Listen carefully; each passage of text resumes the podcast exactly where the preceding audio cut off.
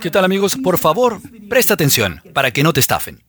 Hola, ¿qué tal todos? En este material vamos a hablar de estafas comunes en el espacio de NFTs y cómo protegerte. Con la llegada de más y más personas a este espacio, más estafadores hay. Una de las cosas principales que puedes hacer es chequear tres veces la URL de cualquier sitio al que vayas.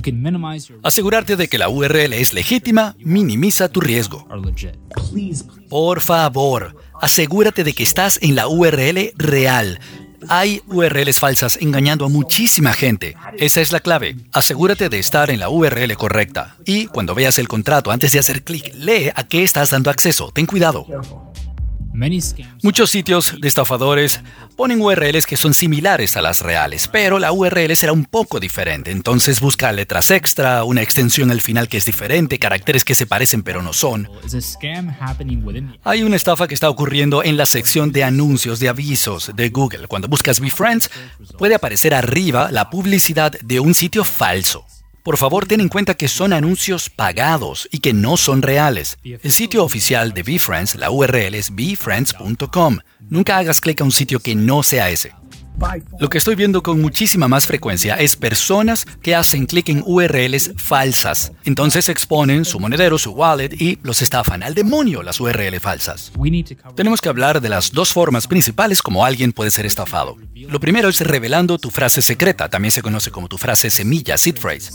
Está formada por una serie de palabras que es tu forma de acceder a tu wallet, tu monedero, desde cualquier dispositivo. Asegúrate de tenerla escrita en papel, que tengas más de una copia. Lo más importante no se lo des a nadie. Y la segunda forma de ser estafado es conectando tu wallet y autorizar una transacción maliciosa.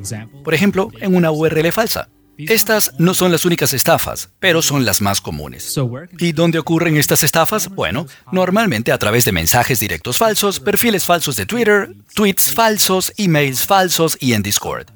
A veces también pueden hackear cuentas verificadas de Twitter. También usan con frecuencia los mensajes directos de Discord y tratan de llevarte a un sitio falso. Con Discord Nitro, el estafador puede escoger cualquier usuario y fingir que son Gary enviando mensajes directos y links falsos. Ahora, independientemente de si un estafador hackea un perfil de Twitter o te envía un mensaje directo por Discord, si recibes un mensaje que promete algo exclusivo, una oportunidad de minar exclusiva, verifica esa URL. Ahora vamos a hablar de un par de estafas específicas que han ocurrido en el pasado. Un ejemplo fue el lanzamiento de la moneda Ape. Durante el lanzamiento, los estafadores hackearon cuentas verificadas de Twitter. Y esas cuentas, que tenían las marcas el check en azul y también perfiles de Board Club, dirigieron a los usuarios a links maliciosos. El usuario hizo clic allí, lo llevaron a un sitio falso, conectaron su wallet y los estafaron. ApeCoin publicó un link, que era el único oficial.